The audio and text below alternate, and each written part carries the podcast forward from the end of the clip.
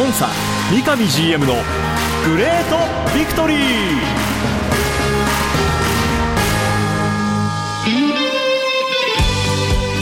北海道とともに世界へスポーツによる地域活性を目指す北海道コンサドーレ札幌。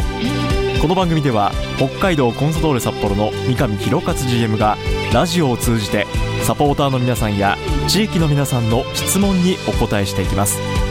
今サポーターに伝えたいこと話したいこと呼びかけたいこと。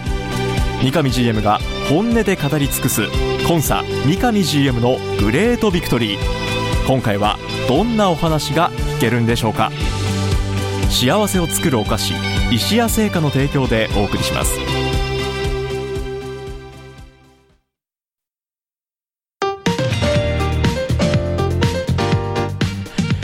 皆さんおはようございます。三角山放送局山形翼です。今週もスタートしました。コンサ三上 GM のグレートビクトリー。北海道コンサドーレ札幌三上弘勝 GM とともにお送りします。三上さんおはようございます。おはようございます。よろしくお願いします。よろしくお願いいたします。さあ今日は三上さんと電話をつないでお話を伺っていきたいと思いますがまず三上さん、はい、お誕生日おめでとうございます。ありがとうございます。9月17日。はいお誕生日を迎えたということで。はい、はい、52歳になりました。ありがとうございます。三上さんあのクラブの方からなんかお祝いの言葉とかありがたいことに、まあ、選手とか、はい、チーム関係者なんかは17日にも、あのー、あったのであそうですか。その時に、はい、はい、声かけて、えー、いただいたり、はい、SNS 等々で、えー、メッセージいただいたりということで本当にありがたい気持ちでいっぱいです。はい、また新たなこれからね1年を過ごしていくわけですね三上さんも。そうですね。はい。あのしっかりと毎年毎年自分も目標を持ってクラブの目標と同時にこう持ってやってますので、うんはい、それをしっかり具現化できるようにまた一日一日頑張りたいと思います、はい、僕も一番組共演者としてお祝いとともにねこれからの三上さんの、えー、その目標達成に向けた、えー、活躍も応援しておりますありがとうございます。はい。今週もまずは試合の振り返りからしていきたいと思います。9月の16日土曜日、はい、J1 リーグ第27節湘南ベルマーレ戦。こちらは札幌ドームでのホームゲームとなりました。えー、こちらの試合は0対1での敗戦となりました。はい、はい、三上さんからまず試合の感想を伺ってもいいでしょうか？うんそうですね、本当、力不足っていう一言は、すごく、まあ、その試合後、感じたワードでしたよね。うん、ただ、そのゲーム自体はあのコントロールできてたと思うんですよ。はいただ、その失点シーンもそうですし、チャンス、あれだけのシュートを打ちながら結局、相手のゴールの枠を捉えれなかったっていうところは、どうしても今、やるべきところ、例えば切り替えのところですね、コーチの切り替えとか、そういった部分が、チーム全体でできている時とできてない時があって、できてない時にやはり失点をしている、できてないから最後、枠にボールを入れれなかったっていうのが、はい、この試合に関してはちょっと拝見されたなっていう印象があったので、はい、そこはまず残りのゲームに向けても修正しなきゃいけないなっていうふうに思ってですね、まあ、翌日以降、今日までまあ、次、また週末ゲームがありますので、えー、そういったことを監督、コーチそして、えー、その時出てた選手中心に個別にちょっとグラウンドで話したりというようなことをさせてもらいながらちょっと改善を意識改善含めてですね、はい、こうやっていきたいなっていうことでちょっと今日まであの時間を過ごしてきたっていう状況です。まあ、やはり何としてでも勝たなくてはいけない、まあ、これはもうこの先続いていく試合いずれもそうだとは思いますけども、はい、うん原因はだから三上さんの中でははっきりしている。そうですね、うん、やるべきことができなかった時間があって、うん、その時間が失点につながり、うん、いうようなこうイメージの強い本当ゲームでしたね。はい実際こう戦っている選手たちからその今回の試合に関して何か具体的にコメントって来てたりしますか？そうですね。あの先ほど言ったようにグラウンドで僕が気づいたことをあの実際のピッチに立っている選手はどう思ってたのかなっていうのは、うん、あのやっぱ僕自身も確認したいし知りたいので。はい。えーかなりそういう話をしてますけど、うん、大半の選手はやはりあの僕が上から見てたものと同じようなことをピッチで感じていたっていう選手が多かったですね。でその改善方法に関しては若干その選手によってこういう改善法もあるんじゃないですかっていう別な打ち手を考えてた選手もいるしなるほど僕と同じような、はい、あこれを次のトレーニングから意識してやっていく。じゃあそうするためにどういうミーティングをしたらいいと思うとかっていうのを逆に選手にも聞き聞きながらですね。実際、えー、明日、明後日にチームミーティングをまた次節に向けてのミーティングがあるんですけども、はい、まあ、その時にどういう表現をもう見社からしてもらう方が選手みんな分かりやすいかなとか、ん。そんなような話をこうさせてもらっていた中で、うん、まあ、選手としてもやはりその手応えを感じてるんですよね、多くの選手は。はい。うん、ただ、そのやるべきこと、まあ、具体的に言うとその切り替えですね。うんうん、そこの部分で11人いるうち、このシーンで2人できてなかったよね、はい、あのシーンで3人できてなかったよね、それがゆえにあの失点シーンってじゃあどうだったんだろう？ってなった時に、チーム全体としてその切り替えできてなかったよね？っていうような話とかっていうのは、まあ、さっきも言ったように選手も同じようなこう感覚だったんで、はい、であればまずそれを一つの要因、原因と仮説した中でね、えそれをトライ改善することをトライしようということで話し合ってきているという状況です。えー、ここでビクトリーメッセージいただいているものをご紹介していきたいと思います。こちら、ビクトリーネームロターシュトゥーレでコンサディーノさんから。山形さん三上 GM こんにちはこんにちは。こんにちは。山形さん、16日 OB 戦のスタジアム DJ お疲れ様でした。ありがとうございます。え自分はコンサドレ TV で見ていましたが、山形さんの声が裏返ったのを聞くと、緊張していたんだろうなと思いましたが、実際緊張しましたかと。これね、あの、この湘南戦試合前、かなり盛りだくさんでいろんなイベントがあった中で、はい、はい、かつて赤黒ユニフォームを身にまとって戦ったコンサドーレの歴代のね、えー、レジェンド OB たちがコンサドーレ釧路アンダー15の選手たちと対戦する前座試合があったんですけど、はい、そこでスタジアム DJ デビューをさせていただきました。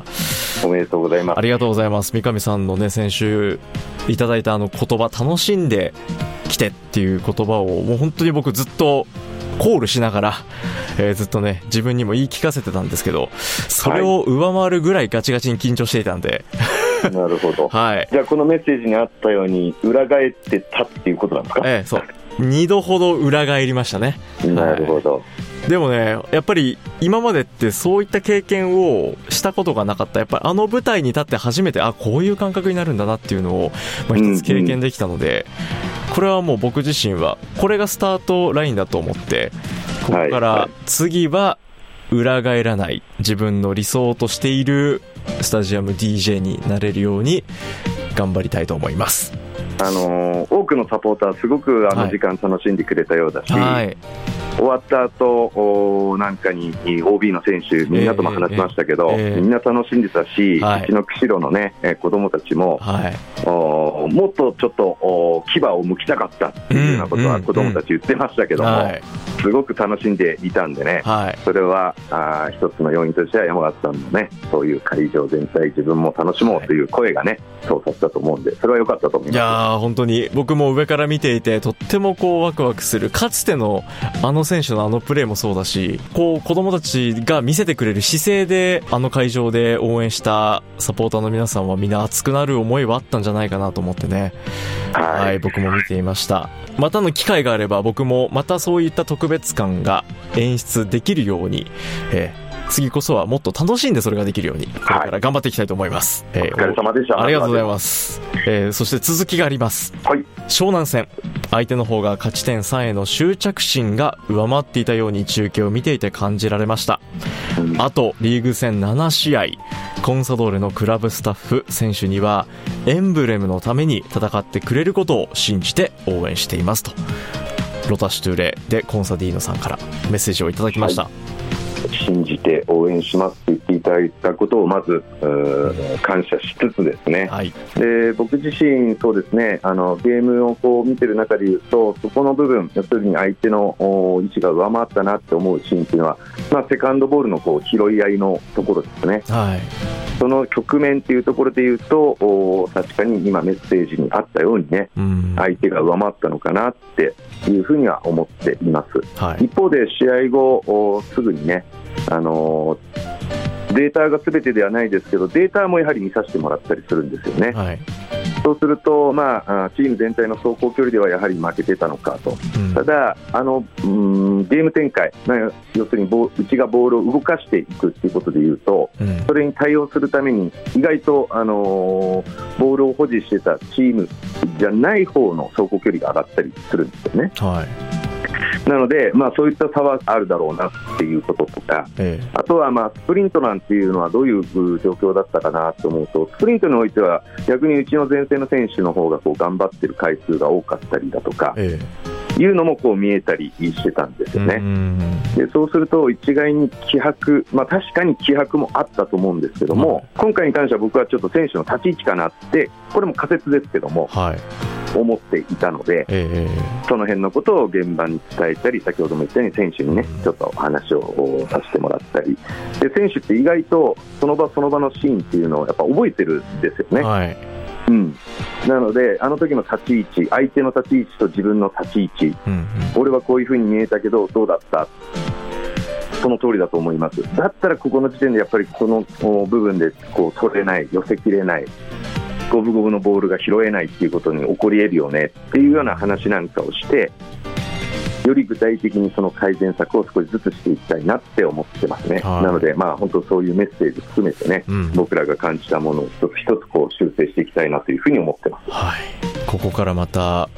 この試合後からの次の1週間、まあ、今日もうすでにね、はい、まさにその現場でやり取りもあったと思いますけど、はい、それが次体現されるのが週末の第28節ということになっていきます。さあそして、えこの試合に関してこの長試合内容以外のところでこんなメッセージをいただいているんですけど、えビクトリーネームツッチーさんから、はい、えー、GM 気になっていることがあります最近試合運営スタッフの対応の不手際が多く感じられます。GM にどこまで我々サポーター観客の声が届いているか分かりませんがスタッフの教育や情報共有などはどのように普段されていますか？と。はい。あとこちらのもう一つメッセージがビクトリーネーム慎太郎さんからで今回もせっせとアンケート回答アンケートを集めた後本当に共有されているのかなと。このアンケートというのが、え試合後ホームゲームの後にクラブの方から送られてくるスタジアム運営に関するアンケートのことをおそらく指しているんだと思います。はい、はい、はい、えー、こちらの件について三上 GM いかがでしょう？はいまずメッセージ本当ありがとうございます。えー、その中で最初にあったそのホームゲーム運営スタッフの、ね、対応の不手際が多く感じられますっていうことを感じさせてしまっている時点でまず申し訳ないなと思っています。でそれをやっぱ改善しなきゃいけないっていうふうに思ってますので、えー、不快な思いされた方がいたんであればね本当に申し訳ないと思ってます。でポイントになるこのメッセージにもあったようにどういうふうにそれは共有されてますか？本当に共有されてるんでしょうかということに関しましては現状、そうですね、えー、大体ホームゲームのあった当日もしくは翌日までに、えー、ホームゲームに関するなんか問題点とかですね、はい、大きなトピックスがあったときにはあ翌日までには僕の耳に入ってくるような形になってます、はい、えー、それ以外のものに関しては週1回ですね、えー、うちの今の組織でいうと執行役員が今4人いるんですけども、ええその4人があ6部署を管轄しています、はい、まあ、その中の工業担当執行役員の方からあ細かいものっていうのが週1回、えー、必ず金曜日にはフィードバック等々されていくと、はい、でその執行役員は4人の執行役員はどういうふうに、えー、さらに現場で起きていることを知るかというと、ええ、執行役員とその部のですね、ええ。ー、部署ミーティングっていうのがこれも同じく週1回開催されています。はいなので、えー、現場で起きていることっていうことが、あ執行部に、その執行役員にその時に伝われて、そこで議論されたもの、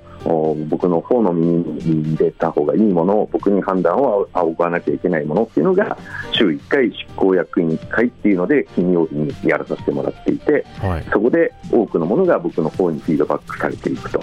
いうような、うん、あ形ですね。うん、さらには、まあ、組織的なところでいうと、毎週部長ミーティングもやってますので、はい、えー、6部長を含めたあ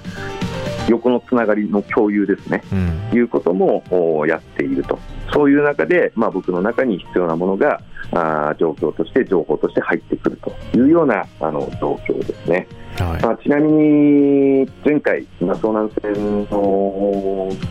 時、えー、当日にあったのはその先ほど山川さんも言ったように当日こうイベントが盛りだくさんの中で、はい、えー、デルピエロ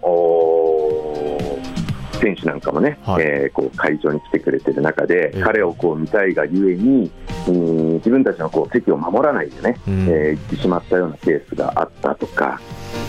あその他あサイン等々を求めちゃいけないようなところでサインを求めてたような方がいて実際それにサインに応じていたケースがあったよっていうような、あそういうことの問題があったっていうことはあ例えば前回の湘南戦であればあ僕の耳に当日そして翌日に入ってきた部分ですね、はい。えー、でそういった部分で、えーまあ、今回のケースでいうとでどういうふうになぜそういうふうになったのかその時の整理体制がどうだったのか、うん、本当にそこはそういうルールだったのかっていうところをちょっと確認したいことがあるので。はい。そういったものを木曜日までにまとめて、遅くても先ほど言った金曜日の役員会までにはですね、はいえー、しっかりと把握した上で、えー、教えてほしいと、うんうん、でえー、先ほど言ったようにその場で決断できるものに関してはね、えー、ホームゲームの当日もしくは翌日に、そういう情報が入ってきますので、はい、これに関してはじゃあこういう部分でやっていくべきじゃない意見現場としてどうっていうことを確認しながらその時点でも改善策等々をお伝えするっていうケースもあるっていう感じですね。はい、ポーター同じこうクラブを応援してもっともっと盛り上げていきたいっていう思いを持っている、えー、方々だと思いますので。そうですね、はい、あの本当、ありたい姿としては、本当、来ていただいた方、一、うん、人いたりともね、うん、その不快な思い等々せず、やっぱりスタジアムを後にしてもらうっていうのがありたい姿なので、うん、そこに向けてクラブも努力しますし、はい、えー、そのためにもね、今、山形さんが言っていただいたように、直接的なその声をね、あの届けていただいて、当然、できるもの、できないもの、はい、今すぐ改善できるもの、できないものってあったりしますけども、それをまず届けていく、その届いた声を僕らが一つ一つできるものをしていくっていうようなことが、その積み重ねがね、そのありたい姿になっていくんじゃないかなっていうふうに思ってますので、はい、ぜひこのラジオメッセージも含めてですね、えー、その声を届けていただければなって思いますし、はい、あとメッセージで一つあったそのアンケートの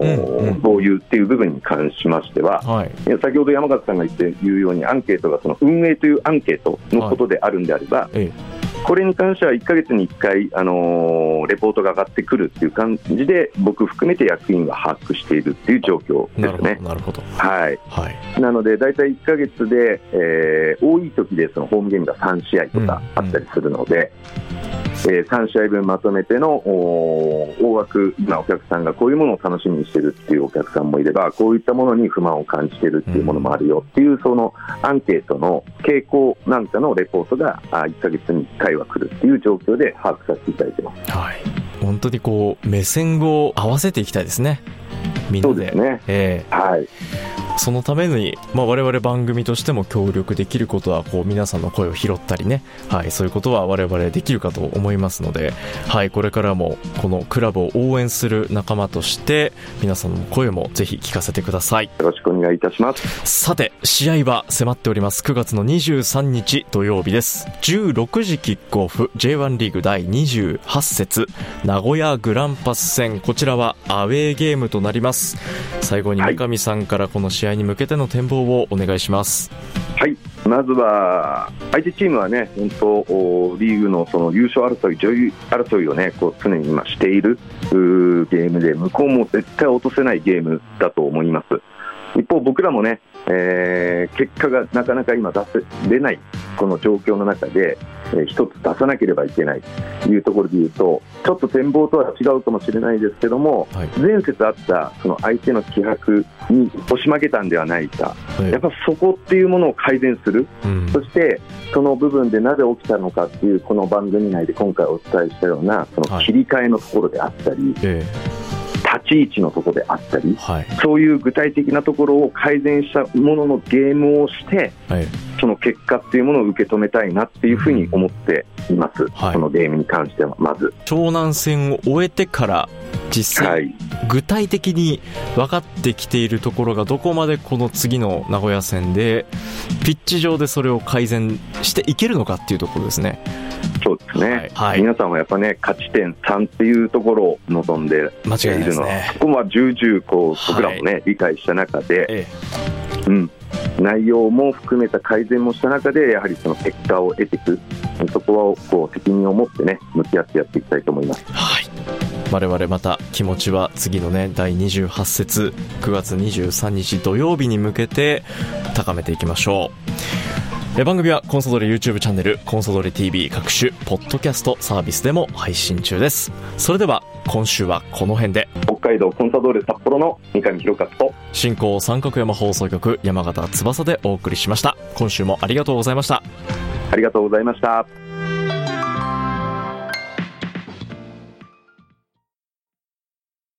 白い恋人は誕生から46年以上北海道で愛されています。小麦粉砂糖生クリームはすべて北海道産。これからもあなたのそばに。白い恋人。